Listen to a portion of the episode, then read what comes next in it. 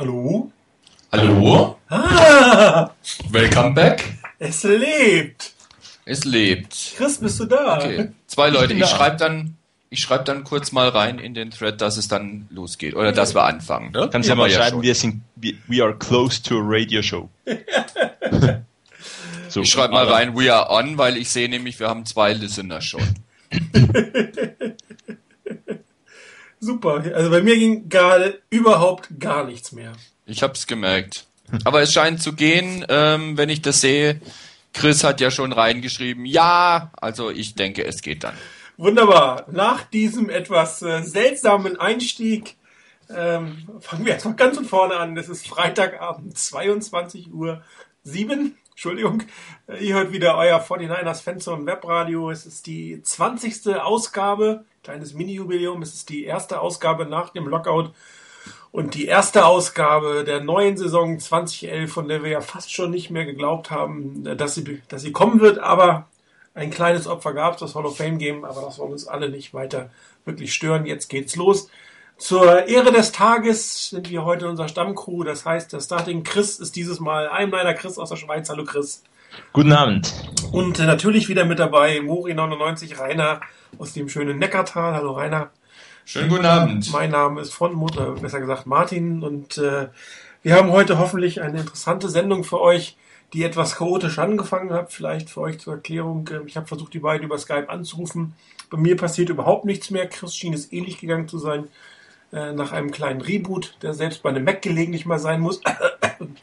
ähm, funktioniert jetzt leider wunderprächtig. Äh, Wir können uns hören, ihr könnt mich hören. Und wir können eigentlich ganz normal mit dem Programm beginnen. Und der allererste Punkt heute natürlich das Allerwichtigste für diese Saison. Ähm, Das neue CBA ist in Sicht. Ich glaube, formal unterschrieben ist es, glaube ich, noch nicht. Und die Union ist formal auch noch nicht wieder rezertifiziert. Aber wenn man vergleicht, was alles äh, so passiert, ist es doch ziemlich klar, dass es ähm, losgeht. Und ich würde sagen, wir fangen mit einer kleinen Übersicht zum Thema CBA an. Und äh, der Chris hat einen super Link. Und ich würde sagen, Chris, vielleicht führst du uns mal durch die ersten Punkte. Und da, wo es sich lohnt, können wir vielleicht auch drüber diskutieren, welche Implikationen das auf die Saison, auf den Football oder auf die 49ers hat. Genau, also ich habe im Internet mal eine Zusammenfassung gefunden von der NFLPA ähm, und die haben dann so quasi PowerPoint-präsentationsmäßig, ich glaube, für ihre Spieler mal erklärt, was das neue CBA so drin hat. So die einige wichtige Punkte sind, ähm, dass das Revenue System ja äh, verändert wurde, also die Basisgröße, die für das äh, für die Verteilung des Geldes genommen wird, die hat, ist neu. Ähm, es ist auch neu gemacht worden, wie viel Geld, das die Teams effektiv ausgeben müssen. Also der Cap Floor wurde, wurde äh, stark angehoben. Und ähm, ja, vielleicht ebenfalls, was wir jetzt in den vergangenen Tagen auch schon einige Male gehört haben, die Rookie Salaries wurden eigentlich ja quasi festgelegt. Ähm, daneben gibt's noch verschiedentlich ähm, Neuerungen, wie dann die äh, Trainingseinheiten effektiv aussehen dürfen. Ähm, da haben sich ja die, äh, die Spieler sehr stark beschwert oder eingesetzt dafür, dass, die, dass sie weniger ähm, padded Practices haben. Ähm, ja, das sind so vielleicht die wichtigsten Punkte, die, die das CBA neu, neu hat. Da würde ich doch Vergleich mal einhaken. Äh, ein wirklich sehr hoher Salary Floor, das kann man ja schon gar nicht mehr als Floor bezeichnen. Das ist ja eigentlich schon fast die Decke mehr oder weniger. Da haben, glaube ich, die, die Spieler einen großen Schritt für sich nach vorne gemacht. Äh, So Teams wie letztes Jahr, die Tampa Bay Buccaneers, die irgendwie ähm, effektiv Geld von vielleicht 50 Prozent des Salary Cap ausgegeben haben. Oder auch Teams, die zwar eine sehr hohe Cap-Belastung hatten, aber nicht viel Geld bezahlt haben im Endeffekt, weil das irgendwo anders gebunden hat. Was glaubt ihr, welche Auswirkungen hat das auf die Liga, dass äh, die Teams jetzt mehr ausgeben müssen? Rainer, was glaubst du? Hat das, das irgendwie wirklich Implikationen? Da gibt es einfach schlichtweg nur mehr Geld.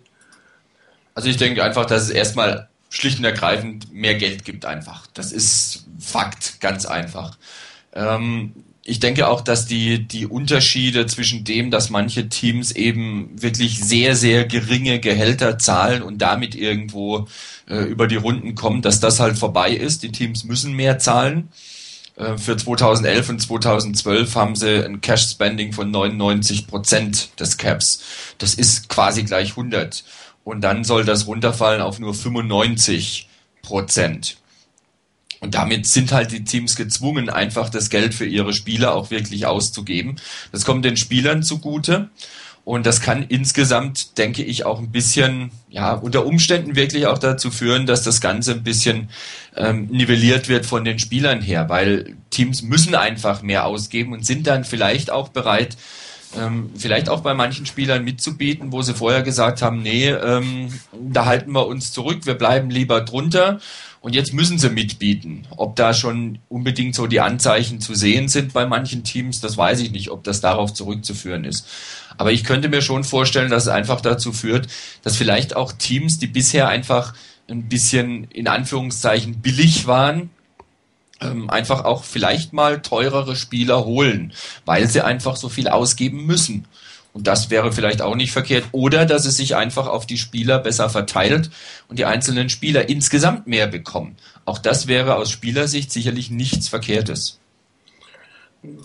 Wobei, es würde ja eigentlich bedeuten, dass tatsächlich die Liga ausgeglichener wird. Das heißt, jedes Team selber oder es, es wird nicht mehr vielleicht die super Spitzenteams geben mit Stars gepickt ohne Ende, sondern jedes Team, äh, weil es das Geld ausgeben muss, kann sich versuchen, auf der einen oder anderen Position mit einer extrem ähm, guten Verstärkung äh, selbst zu helfen. Ich glaube, es kann nicht äh, Ziel der Liga sein, dass die Spieler im Mittelfeld deutlich mehr Geld verdienen, weil das natürlich das gesamte Marktgefüge, das ganze Geldgefüge noch weiter nach oben treiben wird. Und es kann natürlich sein, dass wirklich einige Stars wirklich gut verdienen werden, damit und die Teams auch die gezielt, wie du gesagt hast, haben wollen. Was auf der einen Seite bedeutet, dass, dass die Teams oder einige Teams geschwächt wird und andere Teams deutlich nach oben gestiegen, äh, deutlich besser werden. Das heißt, im, in Summe, im Mittel ist die Qualität die gleiche, nur sie ist auf mehr Teams oder sollte auf mehr Teams ähm, verteilt sein. Und äh, es liegt eigentlich noch mehr ähm, würde ich sagen, mehr Spannung in die Free Agency, weil durchaus mehr als vielleicht zwei oder drei Teams bereit sind, auf den einen oder anderen Topstar zu bieten, weil sie schlichtweg das Geld ausgeben müssen. Und äh, ich hoffe oder hoffe mir dadurch, dass das es irgendwie äh, zumindest jedes Jahr mehr Teams gibt, die an der Spitze jetzt mitspielen, dass es noch spannender wird. Das ist natürlich für das eigene Lieblingsteam äh, nicht ganz so toll, wenn es mit mehr kämpfen muss, aber im Endeffekt für die Spannung der Liga halte ich es auch durchaus für, für positiv, dass das die Teams eigentlich ähm, gezwungen werden, sich mit besseren Spielern auszurüsten. Chris? Ja, sehe ich eigentlich ähnlich. Es ist, äh, denke ich, schon so, dass gewisse Teams, die jetzt einfach vielleicht gesagt haben, ja, jetzt äh, wir sind, wir bauen unser Team nur über die Draft auf oder ähm, wurden jetzt da irgendwie nicht groß Free Agents, die werden vielleicht jetzt plötzlich auch mehr im Free Agent Markt drin sein, weil sie einfach vielleicht sagen, okay, wir müssen äh, das da noch irgendwie halt etwas mehr Geld ausgeben. Es ist äh, interessant, ich meine, die Buccaneers letztes Jahr, die waren eine sehr, sehr gute Mannschaft. Ähm, und waren sehr günstig, also oder hatten sehr wenig äh, Salaries ausbezahlt. Ich denke, das Wichtigste an dem, dass äh, halt jetzt auch dieses, diese, dieses Geld, was dieser Salary Floor, wie das, glaube ich, Diabolo auch richtig äh, erwähnt im, im Live-Thread, ähm, ist es, äh, dass der Floor effektiv ausbezahlt werden muss. Also wirklich als Cash ausbezahlt und nicht mit irgendwelchen Bonusrechnungen. Ich mag mich erinnern, vor, vor irgendwie etwa vier Jahren oder so war mal Donald Strickland der teuerste Spieler der 49ers, wenn es nach der Cap Number ging, weil er einfach einen riesen Bonus irgendwie in einem Vertrag gekriegt hatte, den er eh nie ähm, holen würde, würde. Und so kamen auch, kamen auch die 49ers äh, über diesen Cap Floor irgendetwas. Und äh, ja, das ist jetzt vielleicht für die Spieler wirklich gut. Sie, sie wissen, wie viel Geld sie bekommen. Ich glaube, es war auch ein wichtiger Punkt darin, dass die äh, Spieler schlussendlich das CBA auch angenommen haben, weil es ging ja auch immer da, darum, dass die Spieler sagten, ja, wir werden da irgendwie getäuscht mit diesen, äh, wir sollten zwar, sie sollten, glaube glaub ich, zwar 55 Prozent aller Revenues bekommen, haben aber effektiv durch solche Bonuszahlungen die eingerechnet wurden, habe ich etwa 46 Prozent bekommen. Also das war auch so im alten CBA, glaube ich, etwas eine un ungünstige Konstellation. Jetzt ist klar, wie viel Geld ausgegeben werden muss und die Liga wird damit, damit sicherlich nicht uninteressanter. Das würde ich mal sagen. Die Frage ist jetzt natürlich, was haben die Owner dadurch gewonnen? Wenn sie jetzt effektiv mehr Geld ausgeben als früher, weil sie früher ihre Sally Cap durch äh, buchhalterische Tricks äh, aufgefüllt haben, würde es ja eigentlich rein Cash out, wie es so schön auf Neudeutsch heißt, bedeuten, dass sie mehr ausgeben müssten als früher. Das ist ja natürlich auch schon, äh, wie soll ich sagen, etwas merkwürdige Situation. Also da frage ich mich jetzt ein Stück weit, äh, was es finanziell für die ähm, Owners gebracht hat. Also was, was zumindest zu lesen war, ist ja das, dass durch diese Art und Weise der Verteilung, wie die Gelder verteilt werden jetzt, die Owner wollten ja ursprünglich, muss man ja auch dazu sagen, wollten ja ursprünglich erstmal eine, eine Milliarde oben runternehmen, genau. die sie erstmal für sich haben und dann den Rest verteilen. Das haben sie ja nicht ganz geschafft. Also am Schluss sind es ungefähr 200 Millionen jetzt im Moment pro Jahr. Das wird allerdings ansteigen. Das heißt, sie werden in der Zukunft pro Jahr gegenüber dem jetzigen CBA mehr an Plus machen, gegenüber der Situation vorher. Das ist schon mal ein Punkt, wodurch einiges auf jeden Fall schon mal finanziert werden kann. Und ich denke, dass es insgesamt nicht die Owner so belasten wird, dass sie am Schluss schlechter dastehen. Weil ich glaube, dann hätten sie den, also effektiv schlechter dastehen, dann hätten sie, glaube ich, dem Deal nicht zugestimmt. Ganz egal, was sonst gewesen wäre. Ich denke, dass die ganz gut damit zurande kommen können. Und wie gesagt, das, was sie jetzt einsparen im Moment gegenüber dem, was eigentlich vorher so ähm, angedacht war oder was vorher in der Verteilung drin war, und wenn das eben ansteigt, da haben sie die nächsten zehn Jahre dann doch ein bisschen eine Summe zusammen. Und wenn sie das eben dann wirklich ausgeben müssen, dann ist das ja äh, Geld, das auf der anderen Seite wieder reinkommt. Dazu muss man ja sagen, ähm, dass sowas wie likely to earn bonuses zum Beispiel, von denen auch Diabolo geschrieben hat, ja Bonuszahlungen waren, die so reingeschrieben wurden, die dann aber nicht eben garantiert waren. Und das ist jetzt halt einfach nur garantiert. Und das war bei vielen Spielern auch häufig so, dass die das auch erreicht haben. Da war das halt relativ schnell der Fall, dann haben sie das Geld bekommen. Jetzt ist es nur so, dass das eben garantiert ist. Das heißt ja jetzt nicht, dass die ganzen Bonuses und alles, was sonst eben vorher ähm, mit reingezählt hat, damit du diesen Cap Floor erreichst, dass das alles Geld war, das die Owner nie gezahlt haben. So ist es ja auch nicht.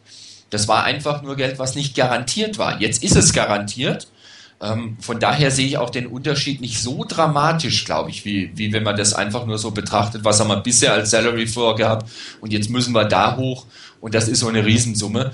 Ähm, ich denke, dass die Owner schon ganz gut mit der Gesamtsituation fahren können.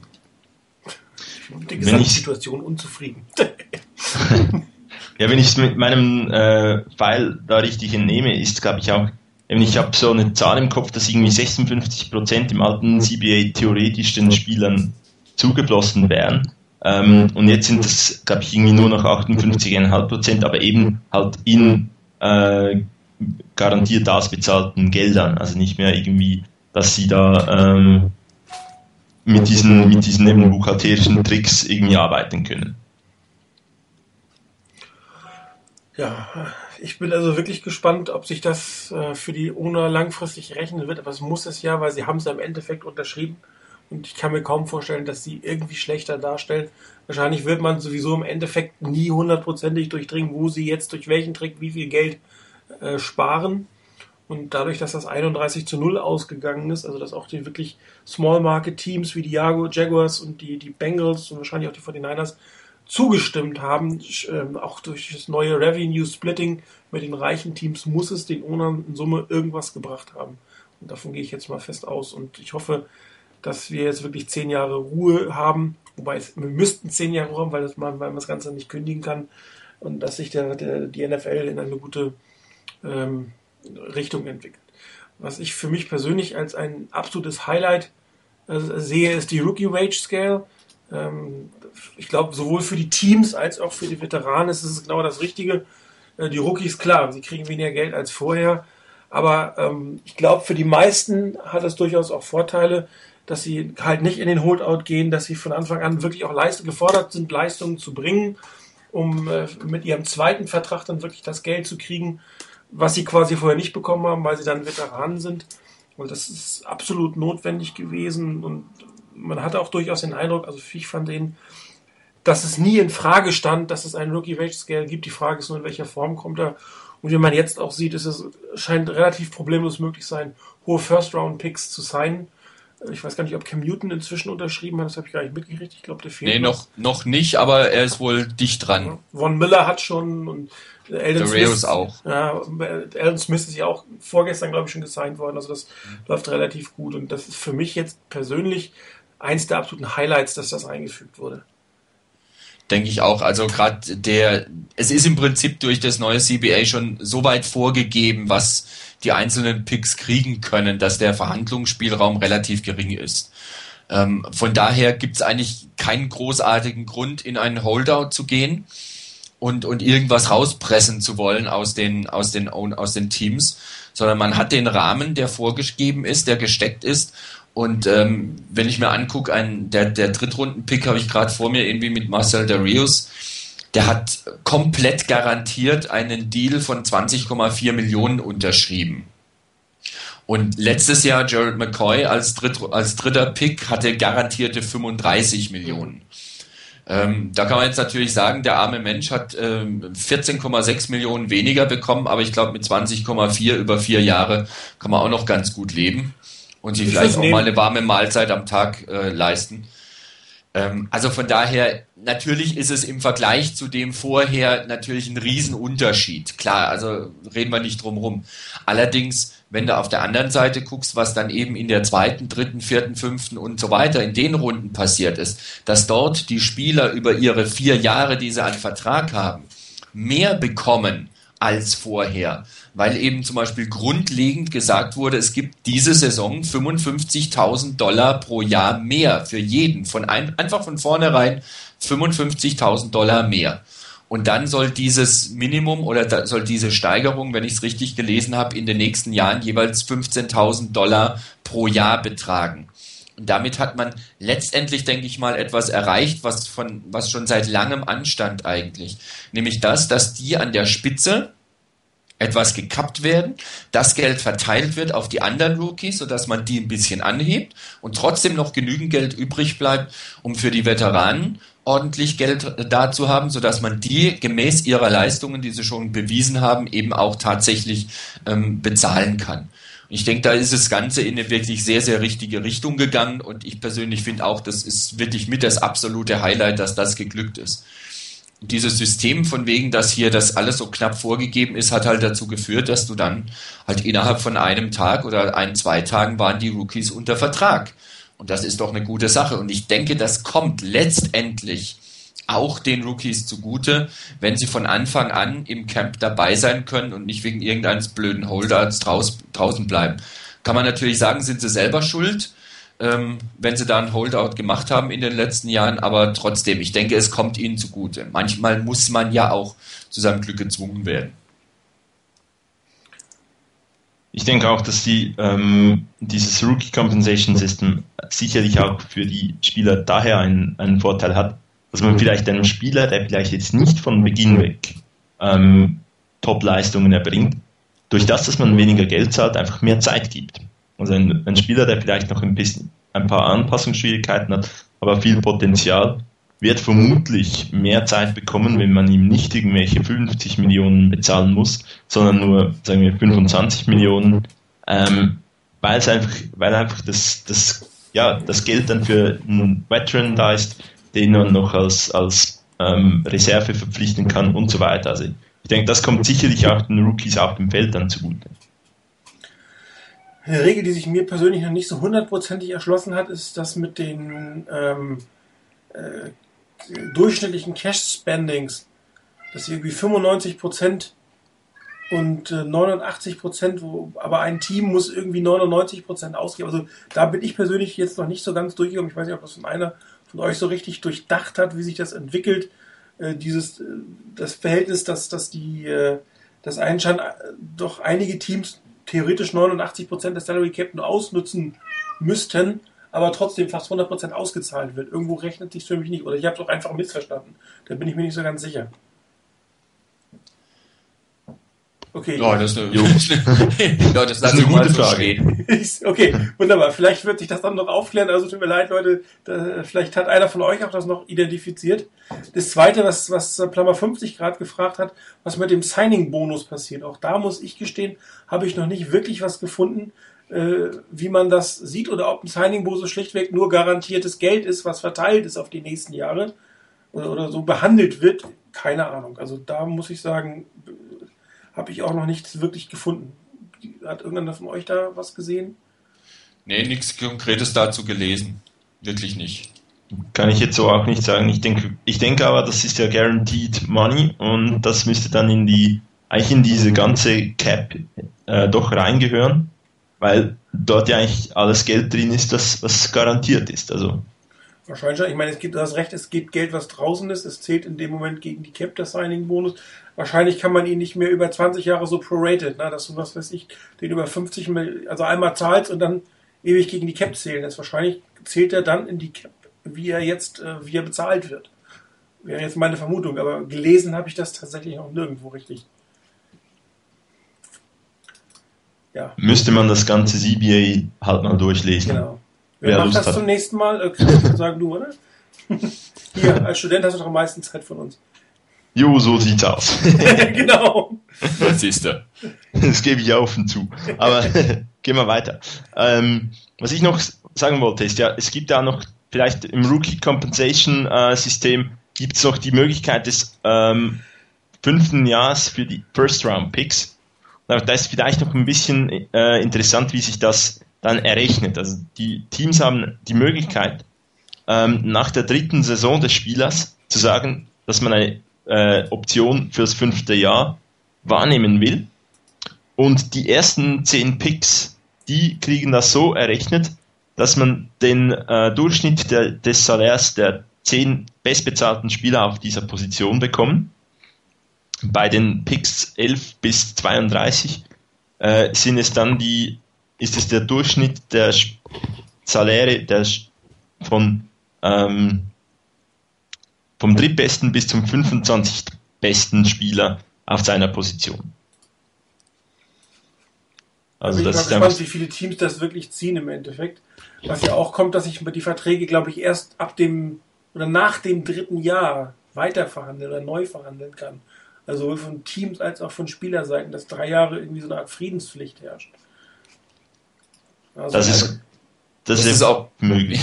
Das ist auch was, was jetzt ähm, die Sache mit dem fünften Jahr ein bisschen unkalkulierbar macht, weil du halt nicht weißt, was in der Zeit dann alles so passiert ähm, und wie hoch das geht. Und wenn du jetzt halt, ich weiß nicht genau, auf welches Jahr das dann bezogen ist. Ist das das, was am Ende des, was im vierten Jahr sozusagen auf den, auf den ähm, für die, für die zehn zum Beispiel, zehn Bestbezahlten auf der Position bezahlt wird? Oder ist es dann in der Saison, in der es tatsächlich dann dazu kommt, in der du selber deinen fünften, äh, deine, deine fünfte Saison hast?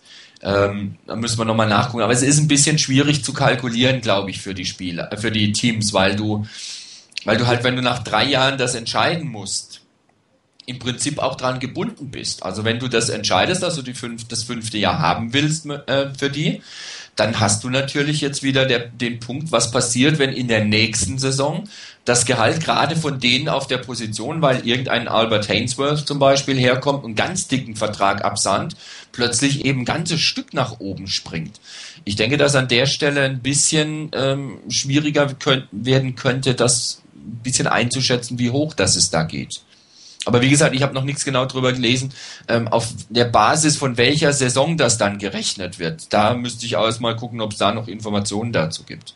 Ich habe jetzt da eben im, im Fall der NFLPA gesehen, also irgendwie müsste das beinahe von, vom aktuellen Jahr aus gesehen sein, weil sie haben da geschrieben, um, ähm, as a quarterback, the first pick in the 2011 draft may earn uh, 22.03 millions over four years, plus an option year salary of 14.3 millions. Also das, äh, der, der Betrag, den er im äh, 2000 und also der er im fünften Jahr bekommt, ist eigentlich schon beinahe klar. Wobei sie schreiben da noch ähm, bei einem fünfprozentigen äh, bei einer fünfprozentigen Wachstumsrate. Ist also immer noch nicht ganz klar, muss ich sagen. Ja, also es wird noch einige Zeit, glaube ich, ins Land gehen, bis äh, alle von uns das richtig durchdrungen haben. Wir können nur hoffen, dass die ähm, Cap-Manager der NFL das richtig durchdrungen haben. Für die wäre das schon ein bisschen blöd, wenn sie nicht genau wüssten, was sie in Zukunft tun werden. Aber ich kann mir auch durchaus vorstellen, dass der eine oder andere in ein, zwei Jahren feststellt, dass er vielleicht doch nicht den glücklichsten Move oder den glücklichsten Vertrag abgeschlossen hat. Ähm, man muss, das muss ich wahrscheinlich alles einspielen was bei mir noch sehr positiv eigentlich, ich glaube, es ist überhaupt, dass die Anwälte sich nicht durchgesetzt haben, also dass die NFL weiter existieren wird, wie wir sie bisher gekannt haben. Sprich, es gibt eine Draft, es gibt eine Free Agency, es gibt Beschränkungen im Player Movement, es gibt eine Franchise Tag. Also alles das, was eigentlich die Liga zu dem gemacht hat, vom Regelwerk her, wie sie jetzt ist, ist erhalten geblieben und wir haben nicht eine äh, Major League Baseball Version oder vielleicht noch schlimmer wo wirklich ähm, gemacht werden kann, was es in irgendeiner Form will. Und das war ja lange Zeit nicht klar, weil die ganzen Geschichten ja auch vor Gericht gegangen sind. Aber man hatte ja auch, auch da wieder den Eindruck, dass die Gerichte durchaus äh, Signale gegeben haben, dass die Lösung, die kommt, nicht unbedingt einen Sieger hervorbringen wird. Was jetzt aber tatsächlich den Anlass gegeben hat, dass es dann vor sechs oder acht Wochen war, wirklich so konkret losgegangen ist mit der Handlung, das habe ich jetzt auch nicht wirklich ähm, durchdrungen, ob da Smith und Goddell sich einfach mal zusammengetan haben und gesagt, jetzt erst recht oder so ähnlich. Ähm, vielleicht kommt das ja noch mal näher raus. Aber ich, ich, bin natürlich total froh, dass die NFL weiter existiert, wie sie ist. Dass es eine äh, Jahresliga geworden ist mit Draft, mit Free Agency oder geblieben ist mit Camps und so weiter, dass man also immer was von seinem Lieblingssport hat. Also nochmal kurz vielleicht zurück zu diesem Cash-Spending äh, mit diesen 95 oder 99 Prozent. Ähm, wenn ich mir das richtig angucke, gerade bei dem und dem ähm, Chris vorhin gesprochen hatte, die 99 Prozent gelten ja für die Jahre 2011, 2012 ligaweit. Das heißt, insgesamt muss in der Liga eben 99 Prozent des Salary Caps gezahlt werden. Mhm. Ähm, danach von 2013 bis 2016 und für die Zeit von 2017 bis 2020 über die jeweils vier Jahre müssen es ligaweit 95 Prozent sein. Ähm, das heißt, ähm, auch im Schnitt eben über die vier Jahre. Und wenn da das Cap eben ansteigt am Anfang bin ich drunter, muss ich am Anfang halt drüber oder umgekehrt. Und das ligaweit. Und für dieselben Zeitspannen von 2013 bis 2016 beziehungsweise von 2017 bis 2020 muss jedes Team mindestens 89 Prozent des Caps für Cash Spending aufwenden. Könnte also auch mal bei 85 Prozent liegen noch, liegt dann aber irgendwann mal halt bei 94 Prozent in einem anderen Jahr, wenn die anderen beiden Jahre genau die 89 sind. Was mir allerdings ganz ehrlich noch nicht wirklich klar ist, ist das, wie das ligaweit auf 95 Prozent kommen soll, wenn ein einzelnes Team unter Umständen sagt, wir gehen nur auf die 89 Prozent. Also ob da die Owner irgendeine Regelung gefunden haben, wie sie das hinkriegen und das ausgleichen, ähm, da wäre ich auch sehr gespannt drauf, wenn da jemand irgendwie eine Information hätte. Weil wenn das ligaweit 95 Prozent sein sollen und fürs Team mindestens 89 Prozent, dann könnte es natürlich schon interessant werden. Ja, die Mathematik ist ja so ein bisschen gegen einen. Ne? Irgendwie stimmt es nicht so ganz. Naja, das passt ja schon, aber wie gesagt, nur wenn du das Ganze ligaweit eben machst. Das heißt, wenn irgendein Team halt da ist, wenn du im, im Schnitt, sagen wir mal, die 95 Prozent brauchst und ein Team kommt her und sagt, äh, ja, wir geben nur 90 Prozent aus, dann müsste ein anderes Team sozusagen die 100 Prozent ausgeben. Genau, aber stell dir vor, 20 Teams geben es 89 Prozent aus, dann kannst du es mathematisch gar nicht mehr lösen, das Problem. Dann wird schon wieder schwierig und genau das ist so eine Frage, wie dann die Regelung ist. Nach dem Motto, darf ein Team dann, wenn sich das andeutet, dass das runtergeht, gibt es dann eine Regelung, dass die hoch müssen, damit das Ziel insgesamt eingehalten werden kann. Das ist zum Beispiel was, wo ich noch gar nichts dazu gelesen habe, wie sowas aussehen sollte. Aber vielleicht kommt das eben auch erst in den Jahren so langsam zum Tragen, wenn es dann drauf ankommt. Da haben wir ja noch ein bisschen Ruhe dann. Das hoffe ich mal.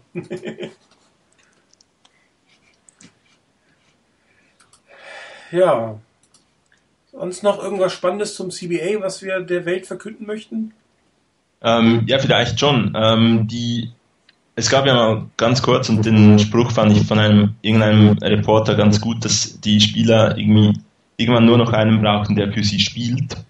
Ähm, es gibt da diese, dieses, äh, diese Diskussion, wie viele Trainingseinheiten effektiv pro äh, in welcher Zeit angesetzt werden dürfen. Ähm, das, das, äh, die Zusammenfassung, die wir hier haben, die können wir dann nachher auch noch ins, äh, im, auf dem Forum äh, aufschalten. Ähm, was man vielleicht hierzu sagen kann, ist, es gibt nur neun Wochen Off-Season Workouts. Also in einer neunwöchigen Zeit gibt es äh, Workouts. Ähm, die Coaches und die Teams können bestraft werden, wenn sie irgendwann, wenn sie gegen das verstoßen. Ähm, die Minicamps, die sind so limitiert, dass sie ähm, am Montag wird nicht trainiert, sondern nur Physicals. Dann normale Trainingseinheiten von, Donnerstag, äh, von Dienstag bis Donnerstag und Freitag haben die Spieler frei. Das ist schon mal fest vorgegeben. Ähm, und man darf höchstens dreieinhalb Stunden pro Tag auf dem Feld sein. Super, und dafür kriegst du noch eine 55.000 Dollar Minimum Gehaltserhöhung. Genau. ähm, das Training, also Practice wird da immer als äh, Training mit Pads, wenn ich das richtig verstanden habe, ähm, gemeint. Das darf pro Tag nur zweieinhalb Stunden dauern und das, die zweite Trainingseinheit, also die restliche Stunde, ist dann nur noch Walkthrough, also nicht mehr richtig, richtig Voll, Vollgas-Training. In der Preseason ist das dann äh, so, dass die ähm, Veterans frühestens 15 Tage vor dem ersten Preseason Game einrücken dürfen. Also man darf sie gar nicht, nicht früher aufbieten. Und ähm, am ersten Tag darf es nur Physicals geben, also die Tests, ob die Spieler auch fit ankommen und Meetings. Am zweiten und dritten Tag gibt es keine, keine Pads und kein äh, No Contact. Und dann gibt es nur pro Tag ein dreistündiges Training mit äh, Pads und die vierte Stunde, die ist dann nur Walkthrough. Und dann kommt wirklich das, was ich sehr speziell finde, das ist die Regular Season und die Postseason. Ähm, nur es darf maximal in der ganzen Regular Season elf, äh, nein, 14 äh, Padded Practices geben wovon elf davon schon in den ersten elf Wochen sein müssen. Und in einer Woche kann man zwei Padded Practices abhalten. All diese Einheiten sind auf drei Stunden limitiert. Und ähm, bei, in der Postseason darf man ein, eine Trainingseinheit pro Woche machen mit Pads. Und, wie gesagt, man kriegt auch noch 55.000 Dollar mehr dass man in der Bye Week effektiv fünf aufeinanderfolgende Tage frei hat. Ich finde das so. toll. Schönes verlängertes Wochenende. Jo. Ja, aber auf der anderen Seite, ich denke mal, ähm, klar, du hast als Coach dann etwas weniger Zeit, das zu machen, was du eigentlich mit den Spielern machen willst im Training und allem drum und dran. Aber es könnte ein Schritt in die richtige Richtung sein, um die Spieler einfach auch vielleicht länger frisch zu erhalten und länger gesund zu halten. Und davon würde, glaube ich, die, die NFL insgesamt dann profitieren wieder wenn die Spieler nicht so, nicht so häufig verletzt werden, weil sie auch im Training schon eine höhere Belastung haben. Wenn da die Belastung reduziert wird und sie hoffentlich dann auch, muss man natürlich auch dazu sagen, trotzdem noch so in Form sind, dass sie dann ähm, beim Spiel nicht gleich eine mitbekommen, die dann gleich so übel ist, ähm, dann denke ich mal, könnte es durchaus dazu führen, dass die Spieler insgesamt in ihrer Karriere vielleicht länger ihre Leistungen bringen können als bisher. Von daher sehe ich es aus der Seite, von der Seite her gar nicht mal so negativ. Wobei es vielleicht auch ein bisschen das sein kann, dass es möglicherweise mehr Verletzungen gibt, weil die Spieler sich die Hits gar nicht so gewöhnt sind. Also das, ähm, das könnte ich mir auch noch vorstellen, dass dann plötzlich irgendwie die Hits sehr überraschend kommen, weil vielleicht im Training ja so oder so schon ähm, ein äh, geschickter Spieler, der jetzt vielleicht nicht gerade James Harrison heißt, ähm, nicht voll durchhittet oder so. Ähm, und dann kommt der äh, volle Hit im, im Spiel und wenn du dann irgendwie am Montag das letzte Mal gehittet wurdest, ich weiß nicht, ob du da noch so aufmerksam bist. Ich weiß es nicht. Also spiele selber ja nicht Fußball, aber ein Kollege von mir hat auch gesagt, er findet das eher speziell. Also. Also ich muss schon sagen, nachdem sich die NFL ja sehr viel lustig macht über die Baseballspiele, die wir im Regen nicht äh, spielen, glaube ich schon, dass äh, sich die NFL jetzt mal einige äh, Kommentare in Zukunft anhören wird, ob der doch nicht allzu großen Arbeitsbelastung, wenn man das über das Jahr sieht, eines NFL-Spieler. Klar, es ist eine total harte Sportart, Gesundheit geht drauf, aber ähm, es ist schon teilweise arg wenig, was dort gemacht wird. Und äh, ich kann da Chris nur zustimmen, das kann auch ein Stück weit nach hinten losgehen, wenn man nämlich nicht ausreichend durchtrainiert ist oder wenn Spieler meinen, sie schaffen zu Hause ihre Workouts und äh, sie dann vielleicht doch nicht ganz so körperlich auf dem Damm sind, wie das sein sollte. Ja, vielleicht als allerletztes äh, noch vom neuen CBA. Äh, da wird sich James Harrison, der vorhin genannte, auch freuen. Ähm, bisher war es ja so, dass Ro äh, Roger Goodell eigentlich bei irgendwelchen Strafen, auch wegen äh, Misconduct und, oder so, das letzte Wort hatte.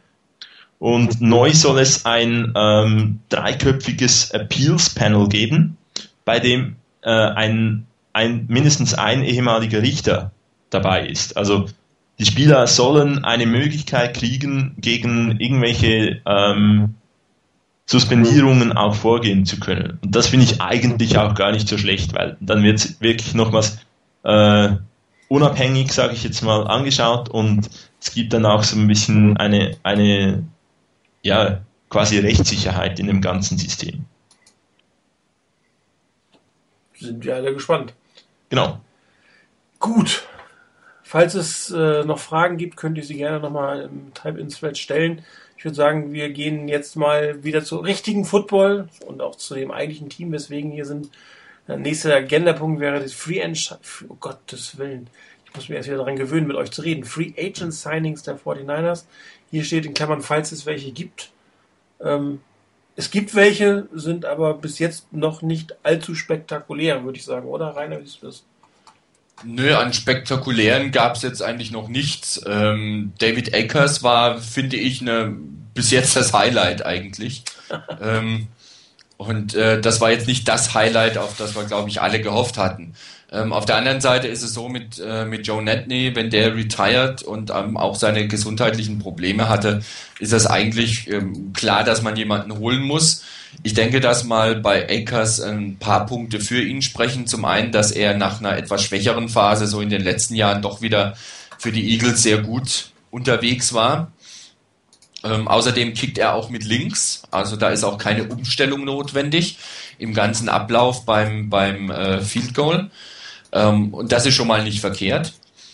Und auf der anderen, und ansonsten, was gab sonst? Ähm, ja, also ich habe, ich war da ganz begeistert. Ein, ich hab, musste an den an Highlander denken, nicht an den Highlander vom Board, sondern an den Highlander aus dem Film. Ähm, ein Quarterback ver, verpflichtet, McLeod Bethel Thompson oder wie er heißt. Irgendwo äh, hatte ich vorher auch noch nie gehört. Ähm, ich nehme aber die Schande gerne auf mich. Ähm, von daher, äh, es war sehr unspektakulär, was gelaufen ist. Und ich bleibe dabei, dass ich im Moment mit der Free Agency der 49ers noch wirklich nicht zufrieden bin. Ähm, da fehlt mir irgendwo der Zug dabei. Auf der anderen Seite hoffe ich darauf, dass das ähnlich läuft wie in der, mit der Geschichte mit Habor, mit, mit der Verpflichtung von Habor, wo das auch sehr, sehr ruhig lief und man das Gefühl dann hinterher zumindest auf jeden Fall haben konnte, da wurde ein Plan wirklich genau durchgezogen. Man wusste, was man will und man hat den konsequent durchgezogen. Ich hoffe, dass auch ein Plan dahinter steht, hinter dem, wie die 49ers im Moment agieren. Allerdings muss ich sagen, so richtig kann ich den Plan noch nicht erkennen. Äh, mit David Bars muss ich sagen, äh, sehr, sehr schade, dass er gegangen ist. Ich finde es auch sehr ärgerlich, dass er gegangen ist. Er ist wahrscheinlich nicht der allergrößte Könner auf der Center-Position, aber ich denke, er hat in der letzten Saison eine, eine sehr solide Leistung abgeliefert auf der Position. Hat mich auf jeden Fall mal positiv überrascht. Ich kann es allerdings, nachdem ich die Zahlen gesehen habe von seinem Vertrag bei den Giants, wirklich verstehen, dass die Niners da nicht mitgegangen sind. Weil das ist schon für Bars, finde ich, auch ein ziemlich derbe an Vertrag, was er da gekriegt hat. Von daher, ich hoffe, dass noch eine, eine irgendeine ordentliche Verpflichtung kommt. Im Moment habe ich da aber eher ein weniger gutes Gefühl. Die Frage wäre jetzt natürlich, was ist deine Erwartungshaltung gewesen? Also entweder auf einen bestimmten Spieler oder auf eine bestimmte Art und Weise vorzugehen. Also sagen wir mal so, ich hätte mir schon gewünscht, ähm, dass die Niners etwas aktiver sind insgesamt. Muss ja nicht sein, dass sie am ersten Tag losgehen und irgendjemanden gleich mit Geld zuschütten und allem drum und dran und die, die zwei, drei, vier dicksten Brocken sich gleich holen. Zumal es halt auch durch die, durch die ganze Geschichte mit dem CBA bedingt jetzt eben so ist, dass im Prinzip Free Agency äh, gleichzeitig losging wie die Training Camps. Mehr oder minder zumindest.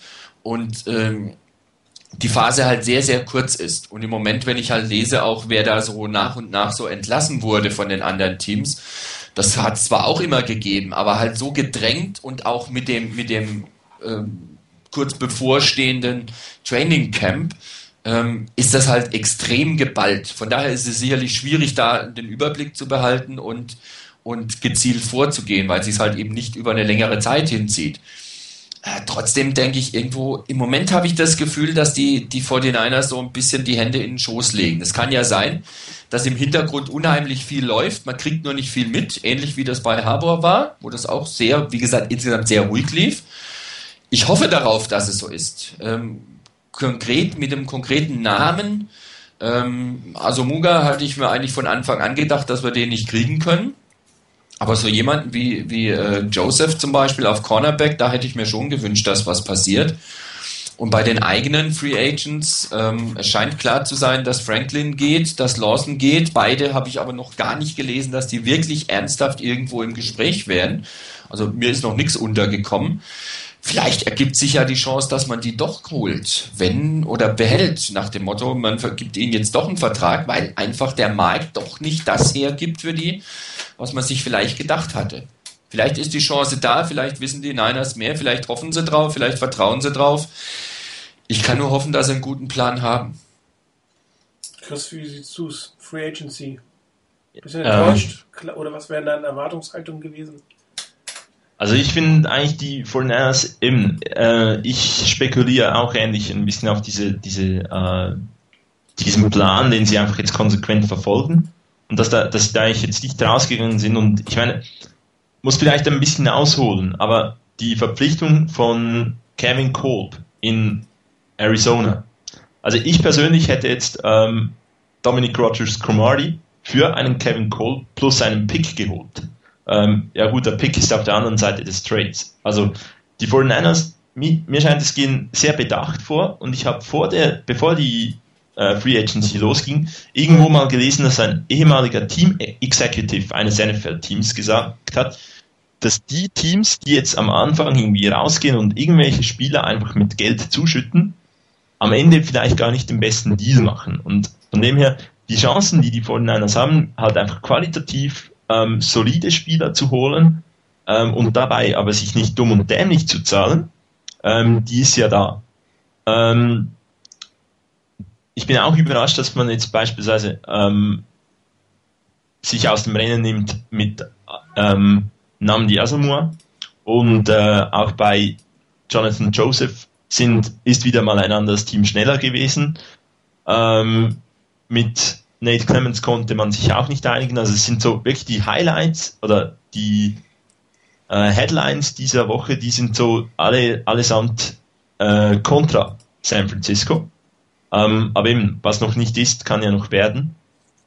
Von den Free Agents am besten gefällt mir eigentlich bisher die Verpflichtung von Ian Williams, dem Nose Tackle von Notre Dame, äh, weil Nose Tackle ist ja effektiv äh, ein, da ist ein Riesenloch das hat man letztes Jahr leider im Spiel gegen die Packers gesehen, als Franklin mal draußen war. Ähm, man will da jetzt zunächst äh, Isaac Soporga einsetzen, aber auch Ian Williams, den habe ich mir wirklich gewünscht, als undrafted Rookie Free Agent zu holen. Ansonsten, natürlich, es fehlt noch ein bisschen die Headline. Es sind da wieder andere Teams da, die für irgendwie wenig Geld qualitativ sehr hochwertige Spieler holen. Ähm, und die 49ers stehen da irgendwo ein bisschen abseits. Und das macht ein bisschen Sorgen, aber eben das, die, die Free Agency hat eben erst begonnen und da gibt es sicherlich noch äh, viel Qualität da draußen. Also es war ja äh, kurz vor dem Abschluss schon eigentlich bekannt geworden, dass die 49ers jetzt nicht die sogenannten Major Player in der Free Agency sind. Darum hat mich persönlich zum Beispiel gewundert, äh, dass sie mit Asomura, also Gott, wie heißt Asomura, in äh, Kontakt, überhaupt in Kontakt äh, sind, weil ich gehe nicht davon aus, dass er weniger verdienen wird als Darren Reeves, das wohl 11,5 Millionen, 12,5 Millionen Dollar bekommt. Und das hätte mich jetzt, oder hat mich überhaupt überrascht, dass man in, in diesen Wettkampf mit eingestiegen ist. Und wenn man jetzt raus ist, glaube ich, dass sein Preis wohl noch höher gegangen ist. Vielleicht 13, 14, 15 Millionen. Oder halt, wenn er nach Texas geht, wenn er in Dallas im Gespräch ist, ohne die State Income Texas nutzt natürlich auch noch was. Und dann verstehe ich es auch, dass man irgendwann aussteigt. Das, das ist schon Wahnsinn für eine Position so viel Geld auszugeben. Und er ist auch immerhin schon 30. Es ist ja nicht so, dass man hier jetzt den, den Cornerback mit Top Cornerback mit dem zweiten Vertrag holt, sondern das ist eher der dritte Vertrag. Und das ist auch mit Risiken verbunden. Und das wird nach hinten raus ja sicherlich nicht billiger. Das wird mindestens gleich oder eher sogar teurer. Was äh, dann auf anderen Seiten Probleme hervorrufen wird. Also ich persönlich hätte, hätte, mich, hätte mir gewünscht, dass man sich von Anfang an auf, auf so die Second-Tier-Cornerbacks wie Joseph einschießt und von dem von Anfang an ein interessantes Angebot macht und gar nicht sich in diesen Kampf einlässt. Äh, nur, man muss auch fairerweise sagen, dass das Front Office hatte ihn wohl auf dem, auf dem Plan, äh, hat einen Pitch gemacht, wie man so schön sagt, und hat wohl auch verloren. Das ist nun mal normal. Du kriegst nicht jeden Free Agent, den du ansprichst, gerade in so einer kurzen Zeit, äh, wo das doch relativ verrückt zugeht. Die Frage ist einfach, ob man auf Cornerback überleben kann auf die Art und Weise, wenn man keinen kriegt, oder ob man jetzt dann vielleicht so einen, so einen Desperate-Zug macht und irgendwem überbezahlt, um das zu haben. Da bin ich mal gespannt, äh, was da rauskommt. Vielleicht, wenn, wenn er zu den Jet geht, dass dann Cromartie doch ähm, bei den 49ers landen könnte, aber wahrscheinlich dann auch mit ein bisschen zu viel Geld, als er eigentlich wert ist. Ansonsten ähm, viele Positionen muss man nicht unbedingt adressieren, da sind die 49ers gut besetzt dass es im Quarterback äh, so ausgeht, wie es zurzeit ausgeht, das wundert mich eigentlich überhaupt nicht. Ich habe weder mit dem Trade noch mit einer spektakulären Verpflichtung äh, gerechnet, ähm, dass Carson Palmer nicht getradet wird, selbst wenn er Interesse gehabt hätte, dass er nicht getradet wird von den Bengals, war auch relativ offensichtlich. Da scheint Mike Brown wirklich mal hart bleiben zu wollen.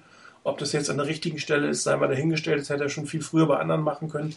Jetzt macht das bei Carsten Palmer, aber vielleicht ist er auch persönlich beleidigt. Ansonsten Kevin Kolb völlig überbezahlt. Und ich bin nicht wirklich unglücklich, dass er in Arizona gelandet ist. Ich erwarte jetzt eigentlich nicht allzu viel von ihm. Tavares Jackson, auch nicht wirklich der Top-Quarterback bei den, bei den Seahawks. Wenn sie den zum Starter machen, wäre das auch nicht wirklich gegen meine Interessen, um das mal so auszudrücken. Und ähm, ich bin mal gespannt, welcher Veteran tatsächlich noch die Nummer 3 denn bei den 49ers sein wird. Aber ich persönlich habe überhaupt nicht damit gerechnet, dass eine spektakuläre Verpflichtung auf Quarterback zu den beiden, die wir ja jetzt haben oder haben werden, ist ja noch nicht unterschrieben, ähm, wundert mich ehrlich gesagt nicht. Ähm, was interessant wird, dass das, ich weiß nicht, wer von euch beiden das gesagt hat, was mit Franklin und mit Manny Lawson passiert. Ich glaube, die haben beide durchaus einen anderen Markt für sich gesehen, aber jetzt sind doch einige Linebacker äh, von eigenen Teams verpflichtet worden, andere sind auf dem Markt. Ähm, das dürfte Manny Lawson durchaus schaden, was, was, da, was da von Entlassungen passiert ist. Und äh, vielleicht geht er doch mit einer etwas anderen Gehaltsforderung jetzt an die 49ers ran oder die sind in der Lage, äh, ihn zu halten. So schlecht ist er nun auch wieder nicht, muss man auch nicht sagen. Er hat vielleicht nicht die Leistung erbracht, die man sich damals gewünscht hätte als First-Round-Pick, aber ist doch durchaus ein Außerlinebacker, mit dem man arbeiten kann und äh, passt vielleicht sogar in die 3-4 von Fangio. Das ähm, bin ich mal gespannt, was passiert. Wenn man überhaupt nichts holt, ist der schon Goldston. Ähm, was mit ihm jetzt passiert, also weder hört man von den Fortinanders noch, dass er einen Markt hat. Äh, wenn auch er gehen sollte und nach dem Cut von Nate Clemens sieht es im Backfield natürlich ganz schlecht aus und da muss ich sagen, da erwarte ich, wenn das kommt, doch noch die eine oder andere Verpflichtung, um überhaupt genug Personal zu haben, was halbwegs qualitativ äh, für die NFL geeignet ist. Und das macht mir doch, doch sehr stark Sorgen, muss man so ausdrücken. Ansonsten ähm, abwarten und Tee trinken. Es passiert zwar sehr viel, also wenn man sich die Sachen durchliest, wenn man irgendwie PFT guckt oder so, wird viel verpflichtet. Auf der anderen Seite ist das auch nicht mehr als in der normalen Free Agency passiert, in, in der ersten, wenn sie erstmal startet. Das ist jetzt äh, nichts, was einem wirklich äh, den Kopf zum Rauchen bringt. Und ich kann mir durchaus vorstellen, dass man gegen Wochenende oder Ende des Wochenendes noch den einen oder anderen guten Free Agent bekommen kann, der dem Team helfen kann. Und ich glaube, Chris, du hast das gesagt, die 49ers haben anscheinend einen Plan. Wir kennen ihn nicht und ob er aufgehen wird, können wir erst in zwei bis drei Jahren beurteilen. Und ähm, ich habe es, glaube ich, vorgestern geschrieben, es ist kein Aufbaujahr, aber es ist ein Übergangsjahr. Und das muss man dem Team und dem Headcoach einfach zugestehen. Er führt zwei komplett neue Systeme ein. und das in einer extrem kurzen Zeit, da sollte man die Erwartungshaltung, ich sag mal, moderat halten. Meine persönliche Meinung. Ich habe noch zu Goldson irgendwo gelesen, ähm, dass wohl die 49ers ihm auch einfach das Angebot gemacht haben und da wohl nicht mehr viel höher gehen. Ähm, irgendwann hat er gesagt, ja, ähm, würde gerne bei San Francisco sein, ähm, aber man habe in den letzten Wochen gesehen, es gibt auch einen Business Side äh, in diesem im, im Football und das tönt für mich doch dann auch eher so, dass er am Ende nicht nicht äh, zurückkehren wird. Ich persönlich muss sagen, das weiß man von der letzten Saison, so überzeugt war ich nicht von äh, Goldson und extrem nachtrauen würde ich ihm nicht. Da finde ich Manny Larson den größeren Verlust, weil Manny Larson ist von den Linebackern, die wir jetzt haben, auf Outside Linebacker, meiner Meinung nach der einzige, der auch effektiv mal einen Spieler covern kann. Ich mag mich an schreckliche Szenen erinnern der Letz des letzten Jahres, als ähm, Harrelson und Ahmad Brooks covern sollten und die Spieler dann einfach äh, wirklich meilenweit freistanden. Und ähm, ja, da, da denke ich, könnte am Ende Manny Larson wirklich sehr schmerzen, wenn man ihn ver verliert. Aber auch ich habe noch nichts gehört von, von einem Team, das, äh, das ihn, an ihm dran sein soll. Tja, also ähm, Marek hat ja gerade geschrieben, dass, dass äh, die Raiders und wer noch an, an ihm dran sind, die Cowboys, glaube ich. Wobei, wenn die Cowboys jetzt äh, Namen die bekommen, ist die Frage, ob sie noch einen teuren Safety sich leisten können. Obwohl mit, mit Roy Williams haben sie ja schon ein bisschen Geld gespart, was natürlich auch eine super Aktion war. Äh, ja, allerdings, allerdings bei den, bei den Cowboys hatte ich gerade vorhin irgendwas gelesen. Die haben nämlich, glaube ich, Moment. Marcus Spears. Marcus Spears einen Vertrag gegeben. Fünf äh, Jahre 19,2 Millionen, ja. kann ich da gleich anbieten. Genau. Und das ist natürlich auch wieder etwas, was das Geld für, für Asomua wegnimmt.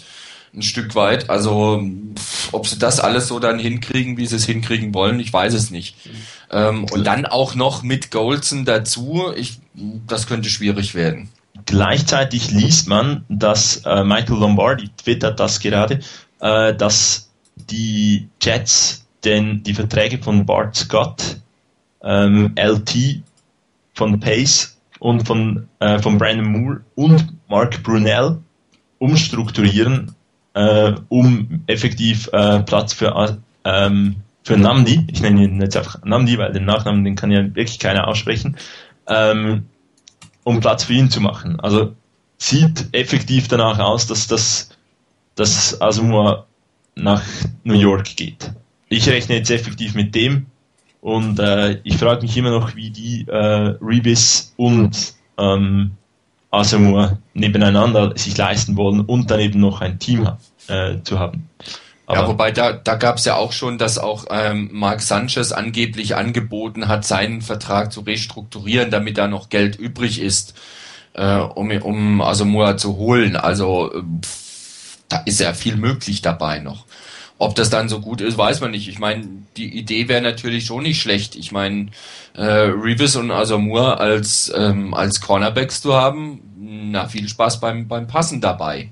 Äh, ja, wenn du die noch anspielen willst. Also das könnte schon schwierig werden für die Gegner. Und wenn du dir anguckst, dass die halt auch zweimal in der Saison ähm, gegen die Patriots zu spielen haben, äh, das ist sicherlich nicht verkehrt, wenn du da ordentlich aufgestellt bist. Ob es wirklich Sinn macht dann im Schluss, das ist eine andere Frage natürlich.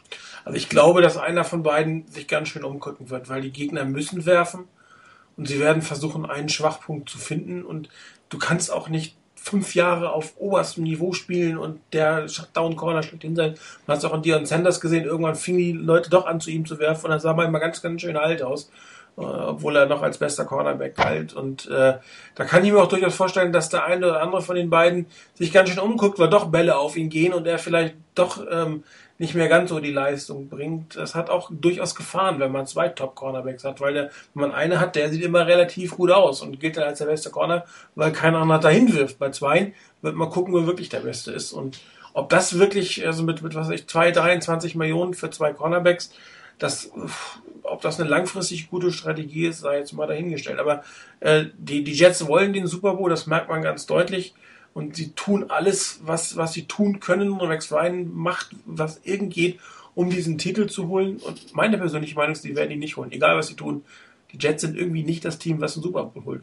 Und mein persönliche Meinung ist, dass Rex Ryan kein Super Bowl Coach ist. Aber anderes Thema beiseite. Also für diejenigen, die eventuell doch noch drauf spekulieren oder drauf hoffen, dass die Niners vielleicht doch noch irgendwie Kyle Orton holen. Das kann man sich wohl abschminken, weil ähm, für ihn ist ein Roster-Bonus fällig geworden, den die Broncos dann auch eben zahlen. Und mit 1,5 Millionen, die du heute zahlst, wirst du nicht morgen den, den, äh, den Quarterback dann eben wegtraden. Also ich glaube nicht, dass da noch irgendwas in der Richtung geht. Außer natürlich der Pick ist hoch genug. Aber, ja, aber ja. sie wollen, wollten ja schon vor diesem Roster-Bonus einen Second-Round-Pick. Ja. Ähm, und die, und die, äh, die Dolphins haben ja echt den, einen Trade angeboten, wenn ich das richtig gelesen habe, aber schlussendlich sich dann für Matt Moore entschieden, der so halt um diese ganzen äh, Quarterback-Verpflichtungen herum äh, jetzt doch noch ein neues Team gefunden hat und ja, kann ein ganz interessanter Spieler werden hat jetzt auch noch eine neue Waffe in Miami mit äh, Reggie Bush. Das war auch ein, also was man jetzt gelesen hat, die Miami Dolphins, Reggie Bush als Early Downback. Also da sind sie ja die einzigen mm. in der ganzen Liga, die das so sehen, so ungefähr. Ja. Bin ich mal gespannt, was daraus wird. Also er ist ein super Footballer, aber er ist halt nicht ein Nummer 1 Running Back, der dir die Yards durch die Mitte macht. Das ist er einfach nicht. Und das haben die, die Saints relativ schnell erkannt und haben ihn in bestimmten Situationen einfach den Ball so zukommen lassen, wie es für ihn am besten ist. Aber ihn jetzt wirklich als Prime Running Back vielleicht zu holen, das ist schon eine gewagte Sache. Das absolut. Und ich denke, dass zum Beispiel die Saints ähm, keinen schlechten Zug getan haben, indem sie Bush haben gehen lassen wirklich und jetzt Darren Sproles geholt haben. Das ist einer, den kann ich mir in der Offense auch absolut vorstellen.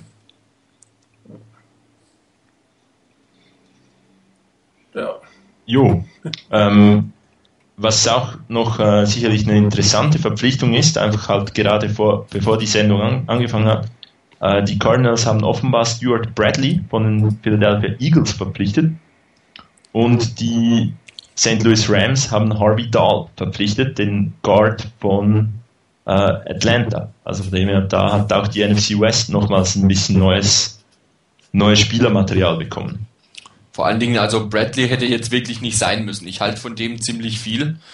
Und ähm, der hätte nicht unbedingt sein müssen. Also ich glaube jetzt nicht, dass er plötzlich aus den, aus den Cardinals ein, ein Team macht, das jetzt plötzlich wieder äh, im Super Bowl stehen wird. Das sicher nicht, aber äh, hätte nicht Not getan. Für meine Begriffe zumindest. Ja, dann sind wir eigentlich hier schon relativ stark in der NFC West angekommen ein Team, äh, das, wo man kaum was mitbekommt, das sind die Rams. Oder habe ich da irgendwas Spektakuläres verpasst? Nee, die Rams waren ziemlich ruhig. Da war jetzt, wie gesagt, die Verpflichtung von Harvey Dahl.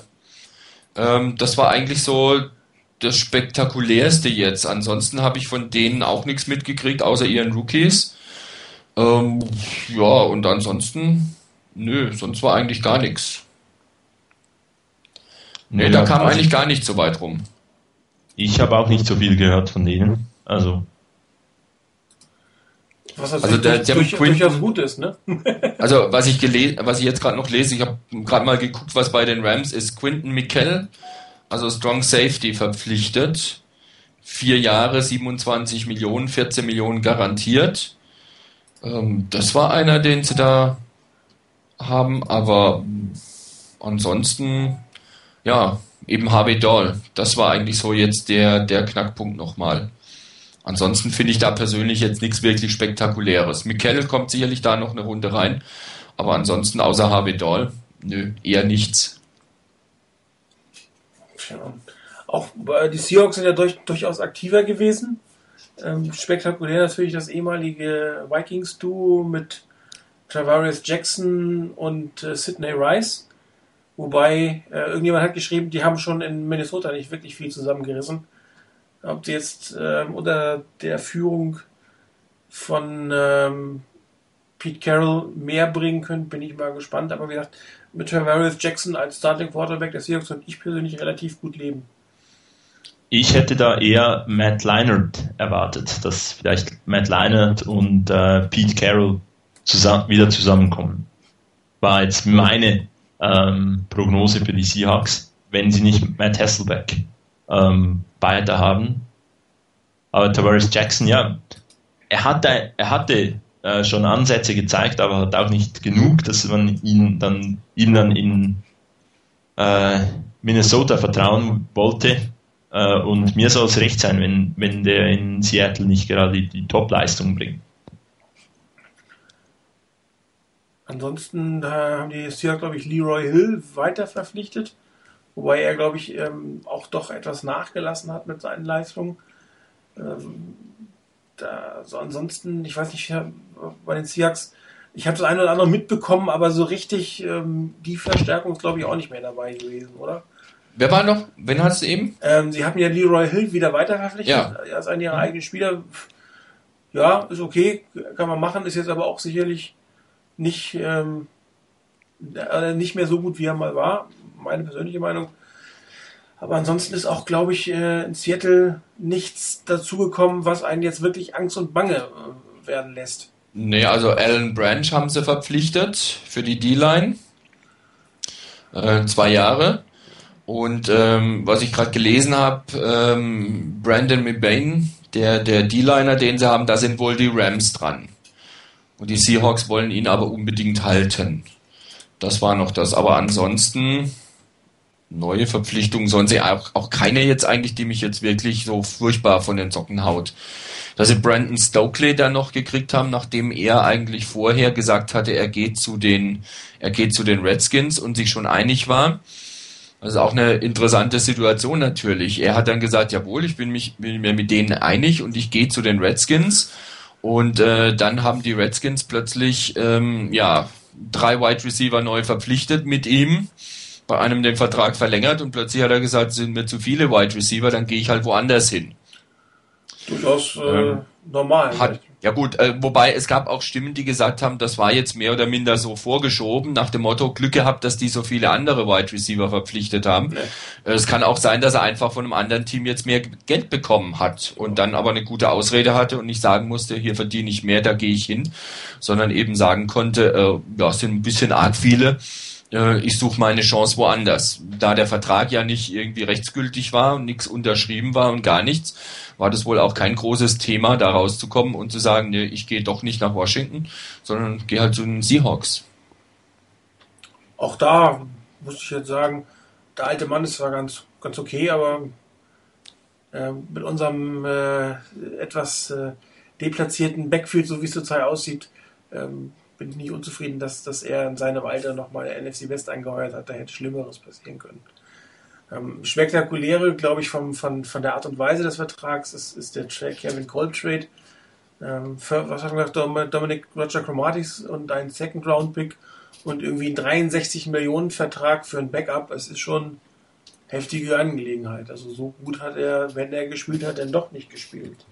Und das Beste, was ich noch finde an diesem Vertrag ist, durch das, dass sie Kolb einen neuen Vertrag gegeben haben, darf der erst äh, ins Camp einrücken, sobald die äh, NFLPA wieder äh, zertifiziert ist. Hingegen Rogers Cromartie, der den gleichen Vertrag behalten hat, der darf jetzt schon trainieren. Also ich habe mir gerade mal die Zahlen von Kevin Kolb angeguckt über vier Jahre. Äh, er hat irgendwie 12, 18, 19 Spiele gemacht, davon sieben gestartet. Hat irgendwie 11 Touchdowns, 14 Interceptions, 20 Sacks kassiert. Ein Rating von 23,7, 2000 äh, Yards in Summe geworfen. Also das ist schon... Also da muss schon einer bei den Cardinals entweder was gesehen haben, was niemand anders an der Liga gesehen hat, äh, oder wir haben alle irgendwas falsch gemacht oder irgendjemand hat sich wohl verschrieben, als er den Check ausgefüllt hat. Also das ist schon, das ist, finde ich, schon eine absolut heftige Summe und ähm, völlig überzogen. Und ich bin absolut froh, dass die 49ers sich nicht darauf eingelassen haben, in diesem Spiel mitzuspielen. Außer man hätte es vielleicht noch teurer machen können für die Cardinals.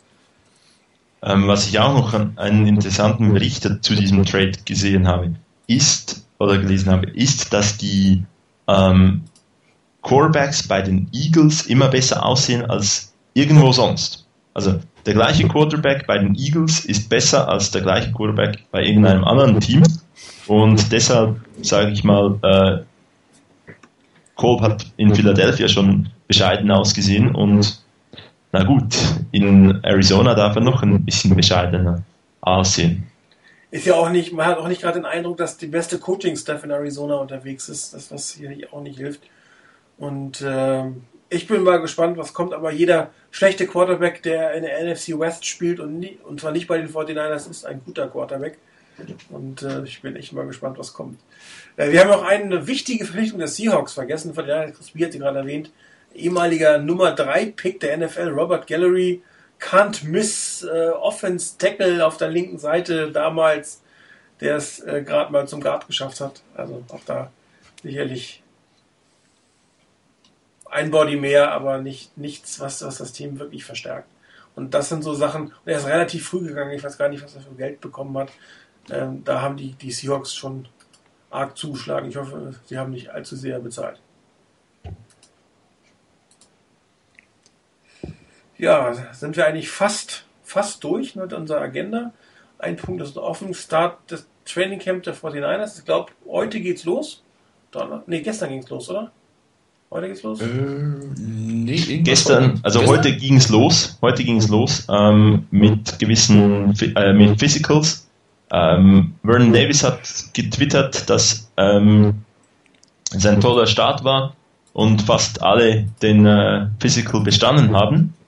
Fast alle? Ja, ähm, natürlich äh, Eric Heitman hat es nicht geschafft. Okay. Äh, Miller hat es nicht geschafft. Und Ziegler hat es, glaube ich, nicht geschafft. Ja, und ja. Äh, Mr. Crabtree dürfte es nicht geschafft haben. Genau. Ja, wahrscheinlich nicht. Der hat es kaum geschafft. Ähm, dann hört man von Patrick Willis und von ähm, Shante Spencer Kommentare zur neuen Defense. Und Patrick Willis hat was gesagt, wie ähm, er fände das nicht so toll, weil er die Defense nicht so gut kennt, also aber mehr im positiven Sinn. Es ist was anderes und ähm, hat geschrieben, ähm, es sei eine Challenge und I hate not knowing everything. Also das ist der Kommentar von Willis und Shante Spencer hat gesagt, ähm, zwar speziell mit so vielen Fragezeichen in der, in der Secondary zu trainieren, aber jetzt gehe es zuerst mal äh, um neue, das neue Schema und so weiter. Und zu Matt Mayoko hat er noch gesagt, die Defense von diesem Jahr und Defense der letzten sechs Jahre, das sei wie Englisch und Spanisch. Also, da kann, können wir wohl was anderes erwarten. Ich hoffe auch von der Komplexität der Defense, nachdem sie irgendwie sechs Jahre eine englische Defense von der Komplexität der Sprache äh, gespielt haben, wäre es nicht schlecht, wenn sie mal Spanisch spielen würden. Matt Barrows ähm, twittert gerade, äh, ein weiterer Cornerback hat sich verabschiedet für diese Saison.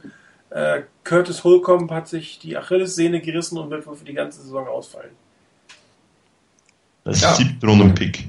Ja. ja, egal, aber eine, eine tolle Nachricht nach der anderen. Schon wieder einer im Defensive Backfield. Wieder ein Cornerback weniger. Ich meine nicht, dass ich jetzt auf Curtis Holcomb gesetzt hätte, dass der jetzt äh, plötzlich ähm, Nummer 1 Cornerback wird bei den Niners diese Saison. Aber es ist wieder einer, der weg ist. Und ähm, ich hoffe, dass sich da noch was tut, was Vernünftiges. Wahrscheinlich aktivieren sie den Vertrag von äh, meinem Freund wieder. Ja, da hättest du doch wenigstens was zu, zu erzählen in der Stimmt, nächsten Stimmt, ich weiß gar oder? nicht, was ich machen soll den ganzen Tag. Ja. Wenn ich mir doch, durchaus, durchaus auch noch ähm, vorstellen könnte, als Cornerback zu, zu holen, Carlos Rogers, der zwar ein bisschen verletzt war, aber halt für die Tiefe sicherlich nicht allzu schlecht ist, oder Richard Marshall, der ist, sollte auch nicht allzu teuer sein, ähm, sah jetzt nicht wirklich toll aus. Ähm, ich mag mich so ganz bisschen an ein Spiel erinnern, das war nämlich Oakland Raiders gegen die Carolina Panthers. 2008, da war ich im Stadion und das war ein grottenschlechtes Spiel, hat aber ganz, ganz viele Interceptions gegeben. Ich glaube auch äh, Marshall hatte da seinen Anteil ge dazu getan. Ähm, und mit ein bisschen besserem Pass Rush als in äh, Carolina, einem vielleicht etwas motivierteren Team, ähm, könnte ich mir vorstellen, dass er solide ist, aber natürlich fehlt da die Nummer 1. Also definitiv noch eine große Baustelle. Ich bin auch gespannt, was sie da machen werden. Ansonsten gibt es noch nicht viel Neues, logischerweise, um diesen Zeitpunkt aus dem Camp. Ähm, Matt Barrows hat auch gestern getwittert, äh, dass äh, Jim Harbour ein Twitter-Verbot für die Beat Reporter während äh, des Trainings ähm, oder während des Camps verhängt hat. Das heißt, äh, nicht wie letztes Jahr, wo die Beat Reporter jeden schlechten Pass von Alex Smith direkt in die Welt reingehauen haben, sondern ähm, es ist wohl jetzt nur noch möglich, einfach wie für einen Spieler nach dem äh, abgeschlossenen Training äh, eine, zu berichten, nicht mehr live. Ähm, auf der einen Seite sicherlich verständlich, ähm, auf der anderen Seite natürlich für den geneigten Football-Fan sehr schade, dass es nicht mehr diese aktuellen Informationen direkt aus dem Trainingscamp gibt.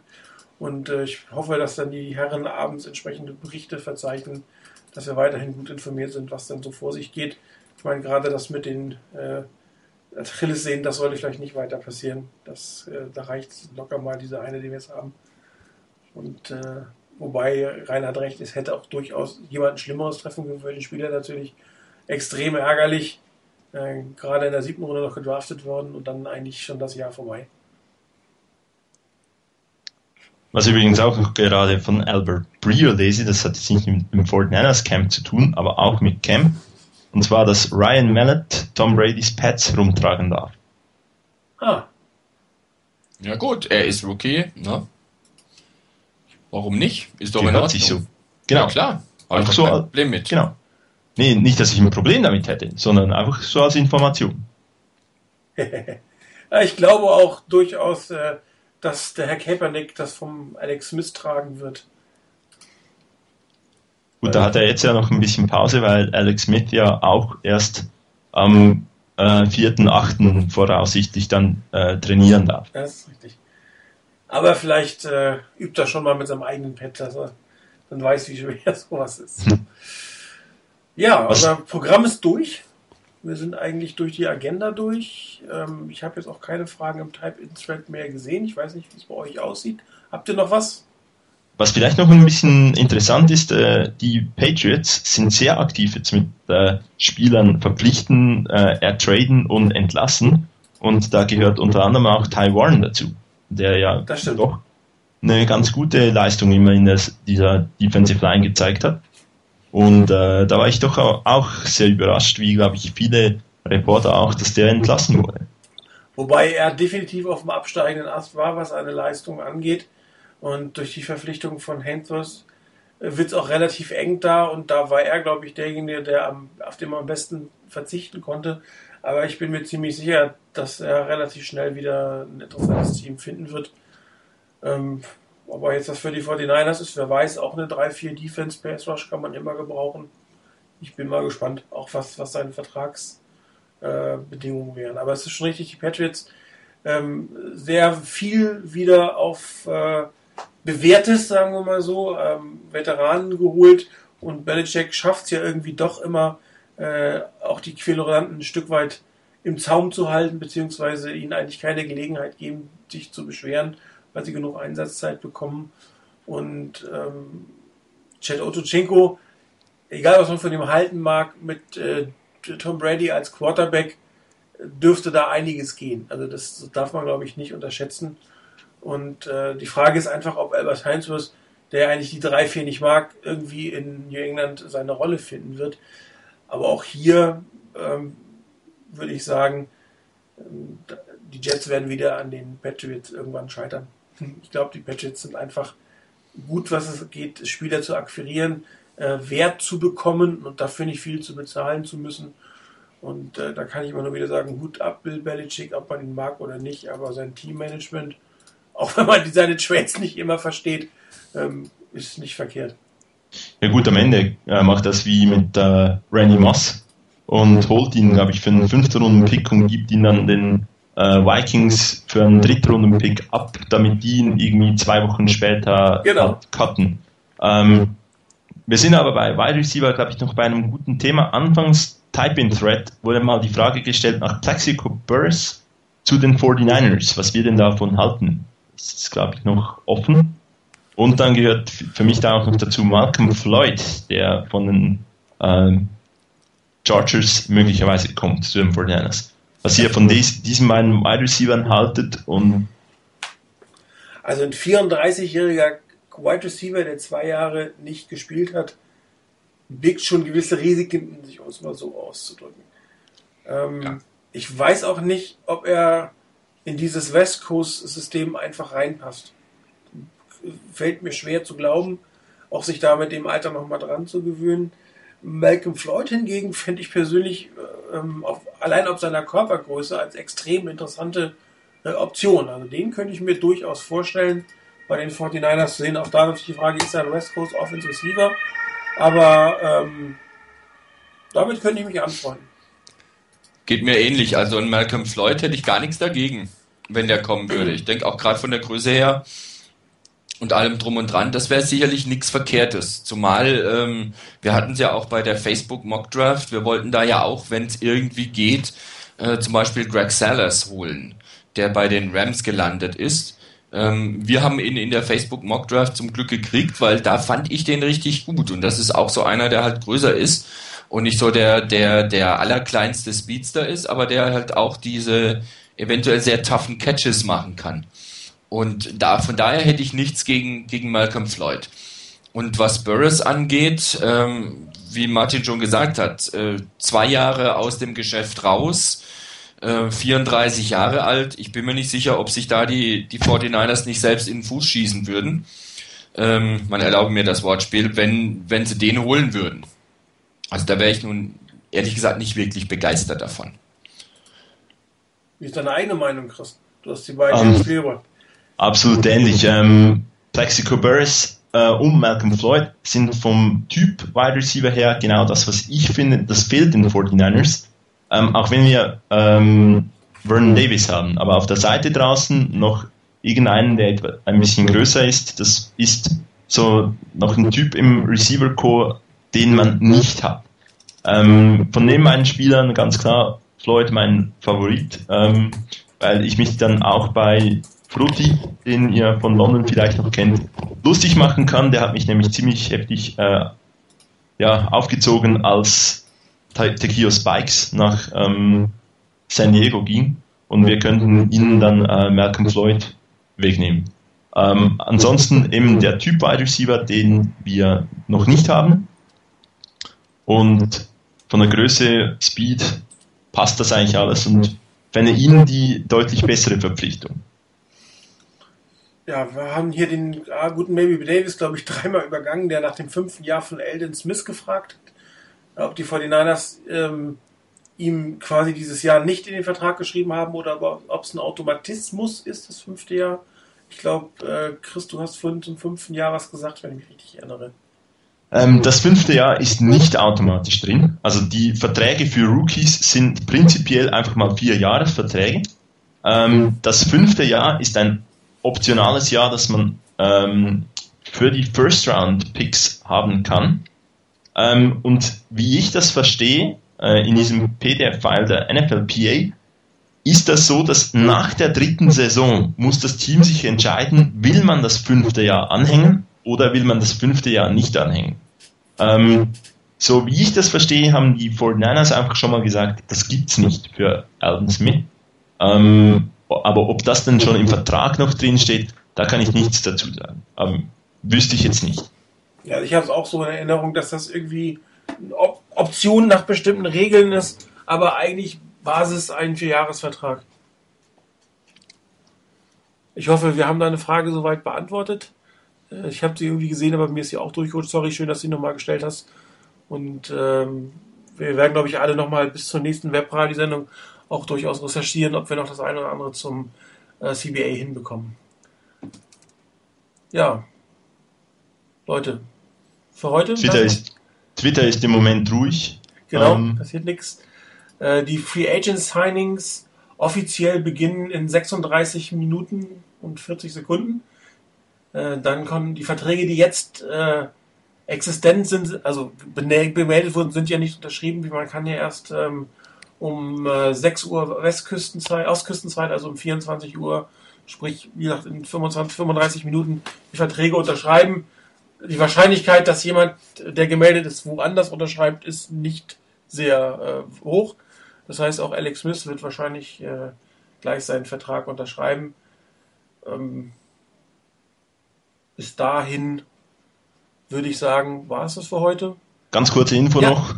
Mindy Bach twittert, es ist jetzt gerade reingekommen, dass äh, die Fornanas sich am Aufwärmen sind fürs erste Training. Also Gut. es beginnt. Es beginnt. Es beginnt. Wunderbar. Und weil es beginnt, würde ich eigentlich fast vorschlagen, wenn es bei euch passt, dass wir nächsten Freitag gleich die nächste Sendung machen. Bis dahin sollte einmal die Union wieder zertifiziert sein. Wir haben eine Woche Trainingscamp und die meisten äh, Transaktionen sollten durch sein. Wie sieht's aus bei euch? Ich muss noch mal gucken. Kann sein, dass es bei mir nicht klappt. Okay. Aber das kläre ich noch. Wunderbar. Wir werden es rechtzeitig ankündigen auf dem Board und auf Facebook. Für heute danke ich fürs Zuhören. Sendung 20 ist hiermit beendet. Danke Chris, danke Rainer. Gern geschehen. Schönen Abend noch. Euch allen draußen auch. Ähm, ich werde versuchen, die Sendung am Wochenende zu schneiden und sie ähm, hochzuladen, damit Igor sie online stellen kann. Für alle, die es nochmal hören wollen, was wir uns heute hier zusammen äh, gesaugt haben oder für alle, die es auch äh, dann normal als Podcast hören wollen. Ich bedanke mich fürs Zuhören und bis vielleicht nächste Woche.